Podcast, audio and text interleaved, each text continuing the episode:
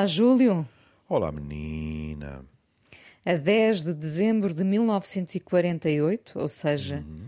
há exatamente 75 anos, a ONU adotava a Declaração Universal dos Direitos Humanos, um documento base não jurídico que define a proteção universal dos direitos humanos básicos.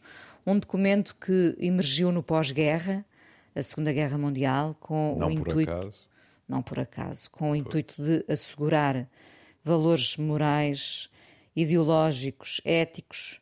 Enfim, queríamos muito que assegurasse a paz mundial mas temos falhado, não é, Júlio? É verdade, porque, bem, já depois da Primeira Guerra, da Grande Guerra, é? ainda hoje se diz da Primeira Guerra. Mundial, a Grande Guerra, tinha havido essa nostalgia, seria a última das guerras. Eh, nós, como espécie, acho que dizer a última das guerras é qualquer coisa que, que roça quase a psicose, que nós parece não conseguimos viver sem guerras. É? Mas, enfim, mas em 48, nós temos a Declaração Universal, para que não houvesse distinção alguma entre todos nós, dizia-se uma coisa que desde logo não é verdade, não é?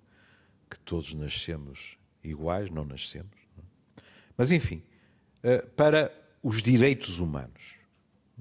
Isto eh, foi nas Nações Unidas, como é óbvio, isto não é uma lei que amarre os países.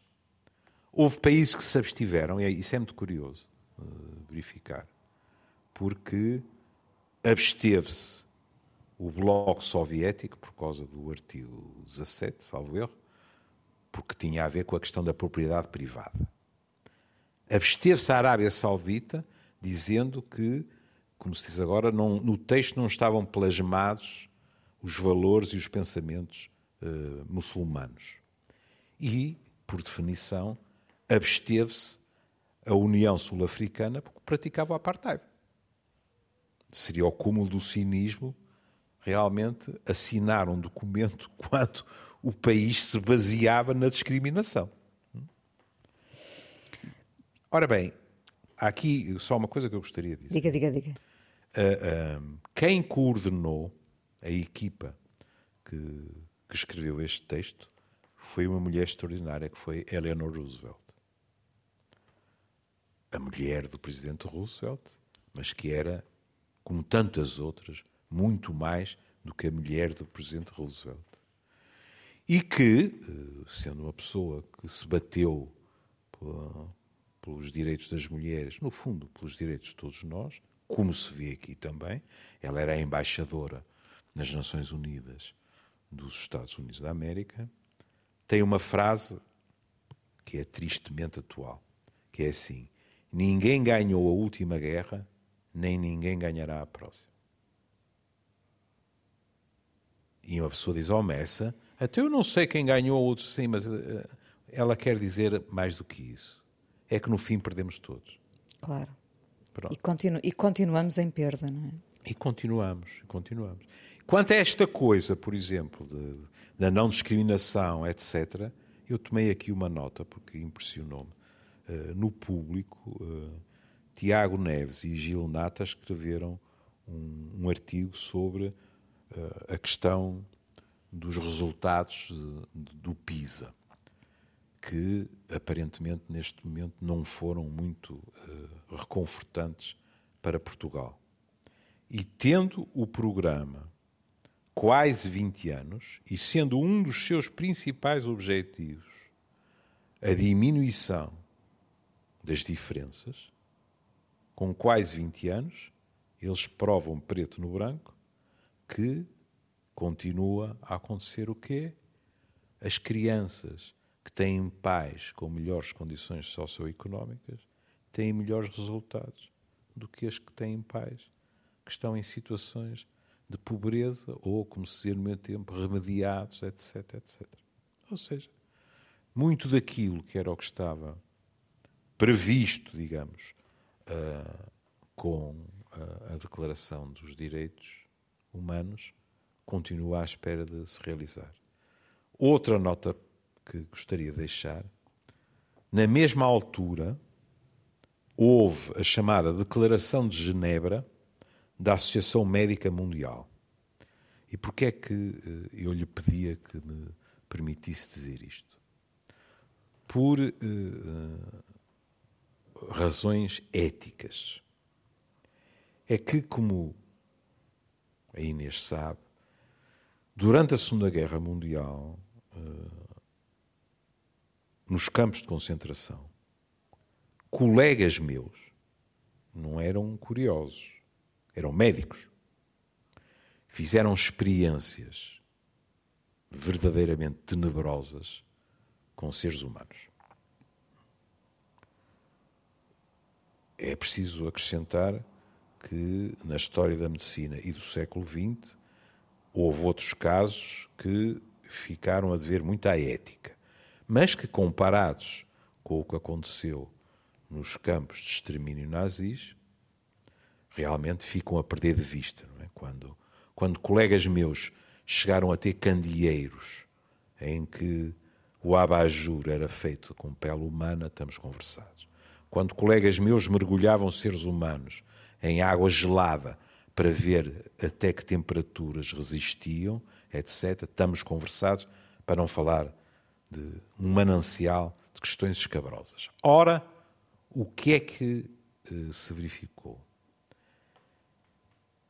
Em alguns casos, nos julgamentos de Nuremberg, os advogados de defesa argumentaram que se tratava de experiências médicas com o intuito de melhorar os cuidados a prestar aos seres humanos. Vou-lhe dar um exemplo. Esta questão da água gelada teria consequências para os aviadores cujo avião era abatido, eles caíam no Mar do Norte, por exemplo, e os médicos ficariam a saber mais acerca do que acontecia, quanto tempo é que poderiam resistir, etc. E, portanto, a Associação Médica Mundial chegou à conclusão que tinha que traçar linhas vermelhas muito claras. Desde logo, uma. Ninguém pode ser sujeito a programas de experiências sem dar o seu consentimento. Só isso cortava cerce qualquer tentativa de defesa do que tinha acontecido. E além disso, portanto, tudo aquilo que no fundo veio a dar origem às preocupações bioéticas que ultrapassam em muito. Eu tenho sempre pena de Hipócrates, eh, admitindo que o juramento foi feito por ele, porque às vezes parece que estamos à espera que Hipócrates, no tempo dele, tivesse previsto tudo aquilo que está a acontecer no século XXI, o que evidentemente não é possível. Mas isto apenas para lhe dizer que também na medicina a questão dos direitos humanos, nessa altura, teve que ser encarada de frente porque tinham sido praticados atos horrendos e era necessário disciplinar, digamos assim, a atividade. E agora, depois desse longo uh, parênteses, peço-lhe desculpa por não, ouvi não, de si, foi, foi muito bom ouvi de si e eu acho que sei 40 que é anos que depois, sim, Exato. 40 anos depois, a 10 de dezembro de 1998, José Saramago, em Estocolmo, recebia o Nobel da Literatura uhum. e lembrava que nenhum direitos poderão subsistir sem a simetria dos deveres que lhes correspondem. Exato. Hum, concorda, Júlio? Isto, isto, de uma forma abreviada, não é? Porque... Sim, sim. Não estamos aqui para, para fazer a exegese do, do texto uh, de Saramago. Porque, uh, no fundo, Saramago disse, o Saramago e os outros com ele, primeiro, isto tem a ver com, com o discurso de Saramago no Nobel, mas depois isto deu origem a um texto que é um texto que é um texto comum é? de 2016 17, 17 pronto. Sim, da Universidade Nacional Autónoma do México da Fundação José Saramago. Saramago dizia uma coisa que é nós, te, nós não podemos esperar mas temos tendência para nós não podemos esperar que isto seja dito e que os direitos nos caiam no regaço só porque temos direito a eles. E temos. E acrescentava outra coisa, que era que naqueles anos tinham passado 50 anos, se bem me lembro, uh, o balanço não era famoso. Ora, o balanço não é famoso 50, hoje. 50 anos, exatamente. Sim. 50 anos, sim, sim. Para, para 98. Bem, mas é que a Inês passa, disse, passaram 75 e nós dizemos assim, ah é, mas passaram 75 e o balanço continua a não ser famoso. Nem é preciso falar É. só nas guerras, é tudo o resto. Há muitas linhas vermelhas que continuam É. a ser ultrapassadas, não é? A discriminação, tudo isso, as coisas básicas, o direito à educação, o direito ao trabalho, tudo isso. E ah, Saramago chamava a atenção para uma questão que é, então, sendo assim, os direitos implicam deveres. E quais são os principais deveres? Que exijamos o reconhecimento dos direitos, o respeito pelos direitos e que eles sejam satisfeitos. No fundo, o que é que isto significa? O responsabilizar da sociedade em geral e não apenas dos poderes. Já falámos aqui muitas vezes essa questão que é de vez em quando, e alguns de nós nem isso, diga-se passagem, uh, sabe como eu, uh, respeitando a opinião de outros, eu não, não encaro da mesma maneira um voto branco e uma abstenção. Uh, mas há muito esta tendência de que, bom, essa coisa de o que é que são as diretrizes, o que são as estratégias, o que, é, o que são as políticas que respeitam ou não respeitam a dignidade, etc., nós contribuímos para isso votando quatro em quatro anos. Ponto final, parágrafo. Nós temos o direito de votar e depois arrependermos, dizer mal, uh, aplaudirmos, etc. Acontece Mas, vezes. acontece. O que provavelmente, para não dizer seguramente, não temos o direito é de nos aliarmos de todo o processo nos intervalos. E era isso, e é isso, que o texto de Saramago, esse texto está ao alcance de todos no, na, na página da Fundação José Saramago, faz. É responsabilizar-nos a todos. Cada um de nós tem que falar, exigir, executar, verificar, etc., de modo a que esses direitos sejam plenamente vividos. Ou seja, responsabilizarmos-nos, É, no fundo, não é? é, é, é. E, aliás, é muito curioso, porque no texto fala-se da responsabilidade do Estado, porque isto não é para desresponsabilizar o Estado, nem pensar nisso. Mas é responsabilizar também os indivíduos e grupos.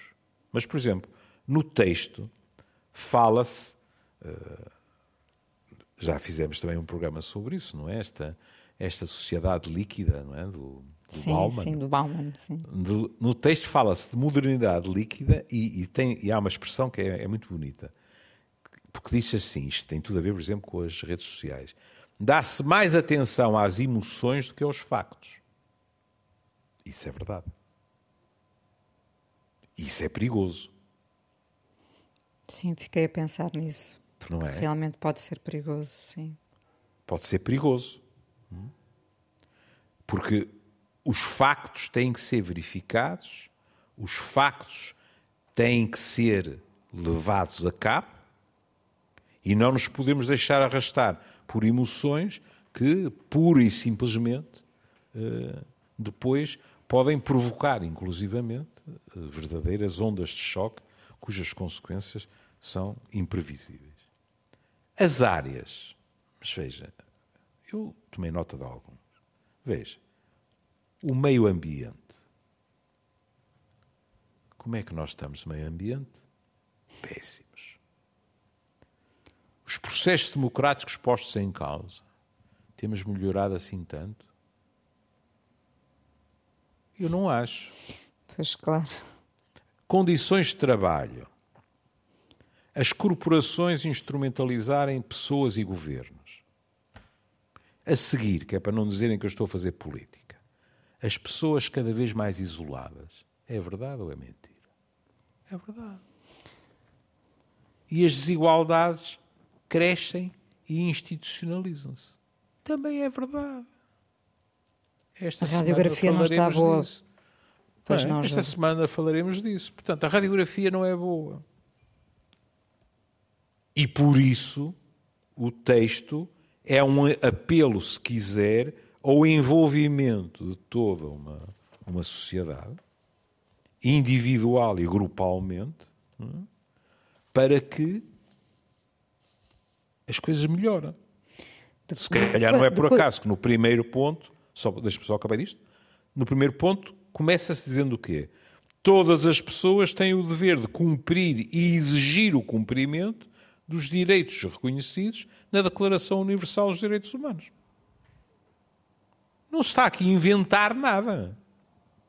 Está-se a dizer que tudo isto é algo que nós pensamos, se calhar, que aconteceria por uma mera declaração de intenções e que não. Pressupõe uma luta cotidiana e eu arrisco-me a dizer que neste momento ainda estamos a perder. Desculpe que interrompi. Eu ia lhe perguntar de quanto tempo precisaremos para concluir que fracassamos enquanto sociedade, enquanto coletivo. Ou se já temos essa consciência? Ouça. Uh, se nos reportarmos à declaração de 48, eu acho que 75 anos é tempo mais que suficiente para dizer, no mínimo, que ficámos muito longe. Eu diria que fracassámos, porque 75 anos, Inês. 75 anos para, por exemplo, na questão climática, dizermos que estamos pior do que estávamos em 48? Porque eu admito que haja áreas em que nos digam assim, pois não, não melhorámos o suficiente, vamos devagarinho. Mas, por exemplo, na questão climática, não é isso. Nós temos nunca, vindo, nunca estivemos tão mal, não é? Nós temos vindo vertiginosamente em direção do abismo. Lá está mais uma reunião a ter lugar e, como do costume, há uma data de boas intenções, mas vamos ver desta vez quais são os prazos que saem e vamos ver se são cumpridos. Porque hoje em dia falar do, dos acordos de Paris já só por masoquismo ou ironia. Depois a questão das discriminações. E agora permita-me que faça uma ignorante, mas curta, incursão no seu reino. Eu vi uma, uma, uma entrevista da Billie Eilish a dizer: sim, eu gosto de rapazes e raparigas. De raparigas e agora deixem-me em paz. Mas a declaração dizia que não se podia estar a azucrinar ninguém por causa de ser diferente dos outros. E isso inclui a questão da orientação sexual. E a, e a pobre da rapariga, a pobre, no sentido de estão a chateá-la, tem que dizer, salvo erro, a variety, não é? Tem que dizer a variety, pronto, eu acho, por amor de só falta dizer isso, não é? Por amor de Deus, pá. Ela, acho que num ponto ela até diz, mas que é? Não tinham descoberto? Tinham dúvidas? Sim. Eu gosto de raparigas e rapazes. E depois este apelo, quer dizer, deixem-me em paz, porque é literalmente isso. Vou comparar isto com o que, em termos de discriminação, determinados povos, etc., sofrem? Não. Pois, porque eu ia lhe dizer justamente, uh, ainda assim, Billie Eilish vive claro. num país. Uh, uh, ela própria vive rodeada de privilégios, não é? E há países em que seria condenada à morte. Claro. Pronto. Claro. Hum. Mas, mesmo assim, impressionou-me esta. Quer dizer, deixem-me em paz, quer dizer, parem com este massacre. Infelizmente, esse é, uma, é um, é um massacre, é um constante dos médias, não é? Pronto, é verdade. A, a, outros níveis, em termos literais, mas, oh, oh minha querida, no Old Friends, com, com os, os meus três camaradas, é? nós dizíamos: ah, esperemos que, enfim, com um sorriso amarelo, porque a esperança não era muito, mas esperemos que esta trégua uh, se consiga manter, etc, etc. O que é que nós estamos a verificar? Depois da trégua, o número de mortos tem sido sempre a escalar, porque a violência tem sido sempre a escalar. Ou seja, temos uma situação humanitária que, ao que parece, ainda é pior do que era antes da trégua. E como a Inês disse, passaram 75 anos. Isto não é o suficiente para dizer que falhamos, pelo menos em parte? Credo. Há pior falhanço do que este morticínio a que assistimos desde o massacre inicial do Hamas, porque agora também vivemos num, num mundo em que temos que pesar as palavras, porque senão aparece logo alguém a dizer ah, porque o senhor ou a senhora está a tomar o partido, etc, etc. É, é um mundo em que é cada vez mais difícil dizer assim, eu condeno isto, mas também não esqueço aquilo. Olha, eu não Susan divido Sarandon isto em. Diga, diga. Ficou sem um papel uh, depois de, de declarações um, pró-palestinas, não é? Aí está. Há universidades americanas que não condenaram de um modo suficientemente forte, pelo menos na opinião, de alguns dos seus patronos o, o, o massacre do Hamas e ficaram sem esses donativos. Ou seja, nós vivemos num mundo em que muita gente tenta empurrar-nos para uma chaveta a preto e branco. Hum? Ou estás connosco, ou estás contra nós. E o mundo é muito mais complicado que isso. Mas, mas essa consciência, essa mesma, a sua, neste momento, uh, não nos acompanha a todos, não é, Júlio? Oh, filha.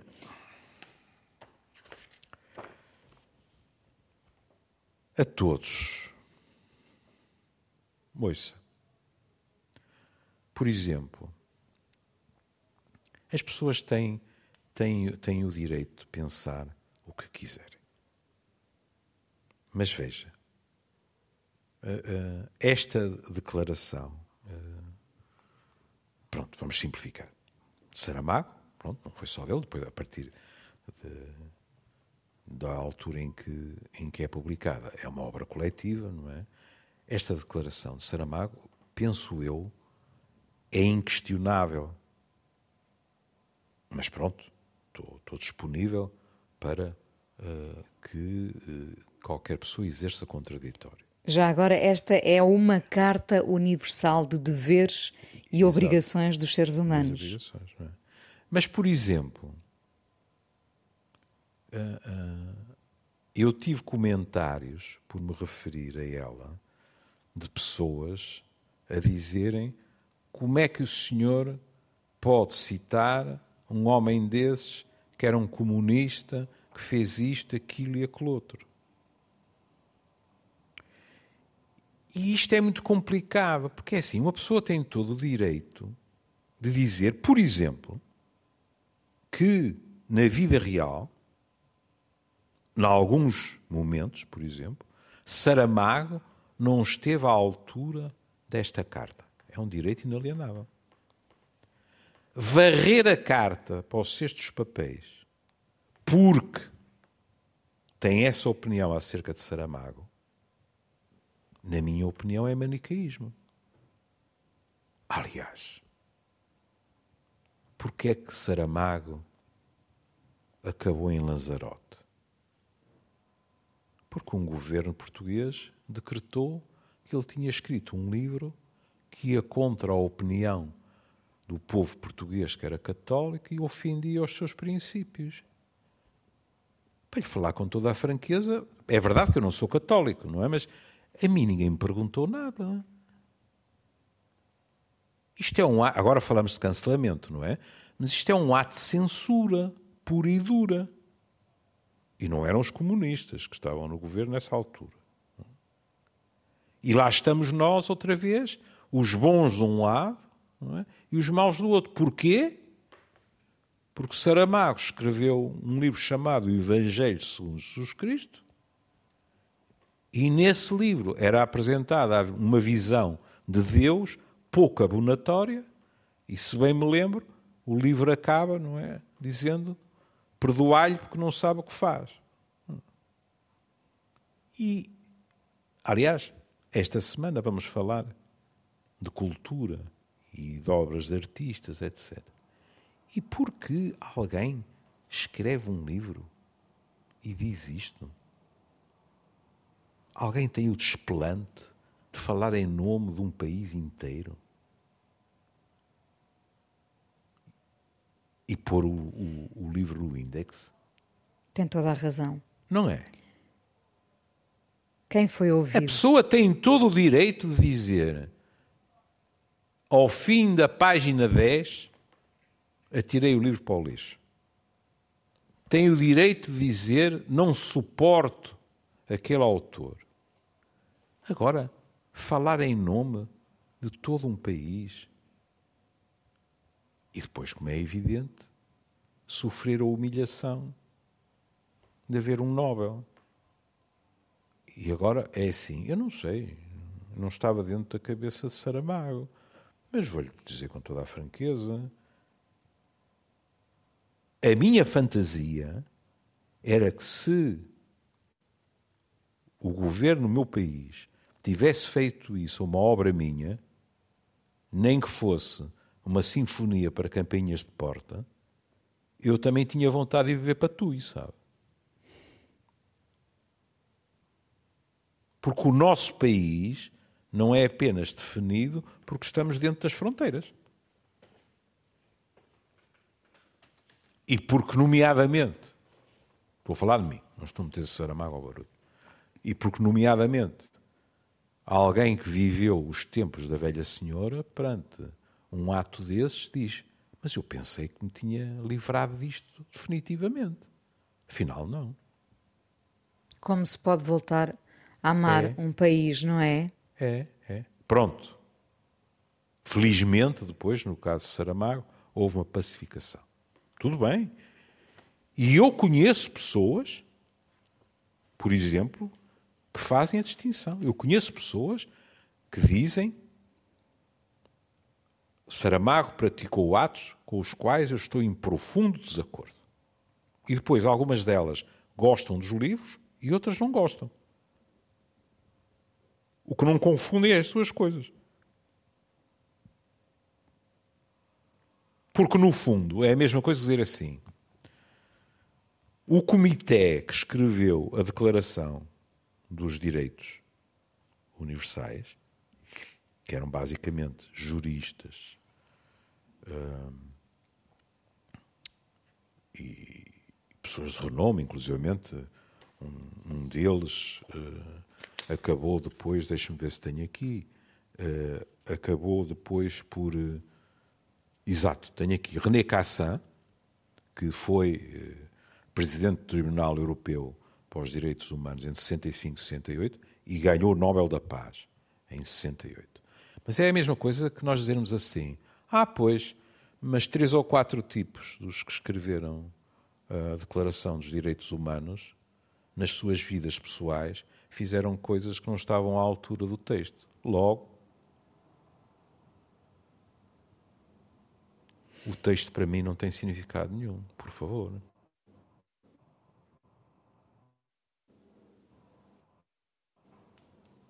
Não é isso que está em causa. É, é possível haver subjetividade? O que está em causa, e como... Pois. Subjetividade? Mas, mas é aquilo que é pedido, digamos assim. Se quiser, eu admito que isto seja assim. Veja, no artigo 3. Todas as pessoas, especialmente as organizações sociais, económicas e culturais, têm o dever e a obrigação de não discriminar e de exigir o combate à discriminação por um motivo de raça, cor, sexo, idade, género, identidade, orientação sexual, língua, religião, opinião política, ideologia, origem nacional, ética ou social, deficiência, propriedade, nascimento ou qualquer outro motivo. Acha que há uma enorme diferença entre isto e a Declaração de 48? Acha que o objetivo não é o mesmo? Isto é lembrar-nos, um, que os objetivos não foram alcançados. Dois, que nós temos o dever de reivindicar os nossos direitos e de contribuir para que eles sejam postos em prática. E isso lamento muito, mas é verdade. Quando as pessoas vão para a rua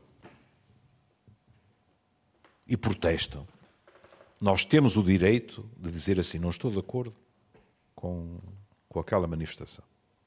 Aquilo que está a ser reivindicado, na minha opinião, é uma estupidez, ou é um exagero, ou isto, ou aquilo, ou aquilo outro. Mas o que nós não podemos escamotear é que em determinadas situações ou encontramos outras formas de luta que podem passar, não estou a falar para a violência. Às vezes também há violência.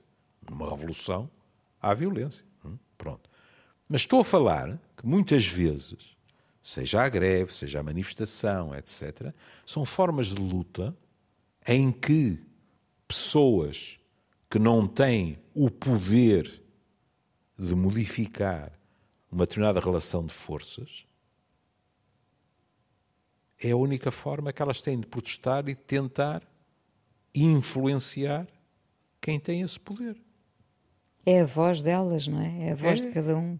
É. E é nesse, sentido, é nesse sentido que isso é uma responsabilidade coletiva. É? Suspeitamos que, que muito, para não dizer tudo o que aqui está, tenha de ser permanentemente lembrado. Isso, esse é outro aspecto.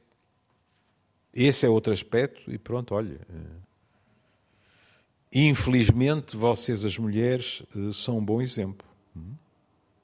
É que há coisas que foram obtidas que depois enfrentaram recuos.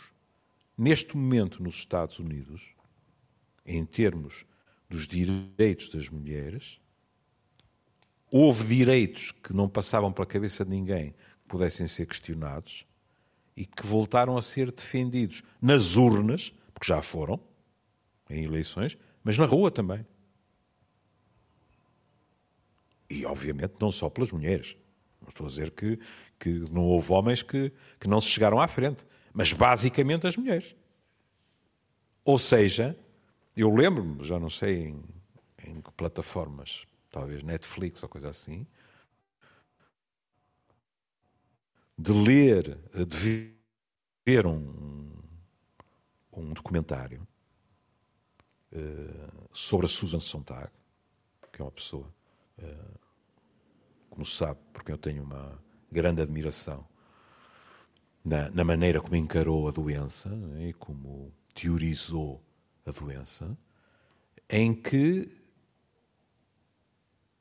nós vemos as feministas com um amargo de boca porque determinadas hum, reformas não foram obtidas. E eu pensei assim: o que é que pensaria Sontag, por exemplo, se neste momento estivesse na América? O que ela escreveria, eu sei. Hum? Ia descascar de cima a baixo. Porque ela teve sempre uma enorme coragem naquilo que, que escreveu, disse, etc.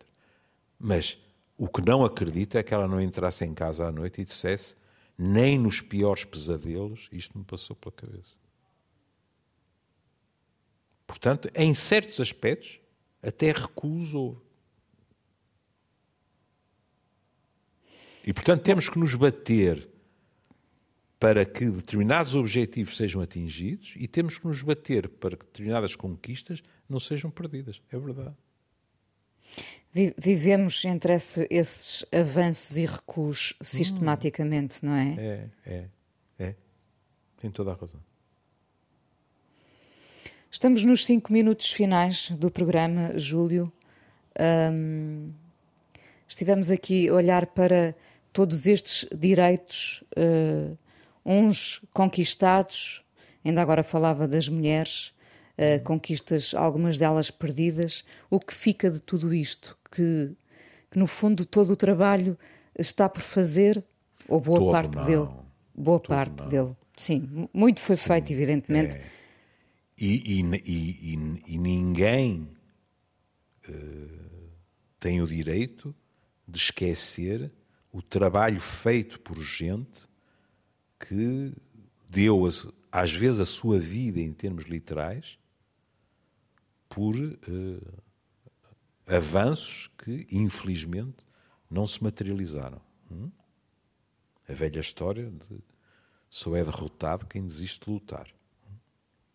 Há muita gente que há muita gente que não conseguiu sequer ver os mais elementares direitos humanos estabelecidos nos seus países, mas que se bateu por eles e que se sacrificou por eles. Agora, se me dá licença, eu arrisco-me a dizer que isto eh, nos alerta numa direção que é muito seu agrado, que é ou há uma ação solidária comunitária, ou então não vamos lá. Concordo. É é a nossa, é a nossa falência enquanto coletivo, não é? Exato, é isso, filha. É isso. É isso. É isso. Mas quando- quantos poderão fazer a mudança? Quantos estão dispostos a ir para a rua soltar a- Pois, a aí voz? está, aí está. é. E, e depois, como é evidente, ouça. Eu lembro uma vez eh, alguém me dizer eh, os meus colegas eh, viraram uma cara porque eu não fiz greve. Eu, com o tipo de contrato que tenho, não posso dar ao luxo de fazer greve. Se fizer greve, sou posto na rua. Portanto, cada um de nós vive nas suas circunstâncias. Claro, claro. Nós vivemos muito aprisionados pelo, pelo medo, não é? É, é. Agora, há uma coisa que eu lhe digo que é se ficamos à espera que aqueles que detêm, digamos assim, eh, os maiores privilégios os cedam, não para ficarem a pedir nas esquinas, querida, não é isso. Mas os cedam para que haja maior igualdade, vamos ter que esperar sentados. Porque de tal maneira isso é pouco provável que todos nós ficamos surpreendidos, agradavelmente surpreendidos, para não dizer quase maravilhados, quando se juntam meia dúzia de multimilionários nos Estados Unidos e dizem ao governo: aumentem os nossos impostos. Nós podemos pagar. E a malta diz: mas serão solidários ou enlouqueceram? Porque ninguém está à espera que isso aconteça. E, e saímos desta, desta conversa com esta ideia de urgência, não é? Urgência com tudo o que. Uma não urgência permanentemente adiada. Está... Sim, É. porque E, boa portanto, parte do que aqui está, não, que, lá está, portanto, não é foi cada vez mais urgente. Pois não. É. Ah, por isso mesmo terminamos com este urgentemente da garota não, Júlio, Sim. e, e cá estaremos durante a semana. Amanhã cá estamos. Amanhã, amanhã. Um beijinho. Beijinho, querida.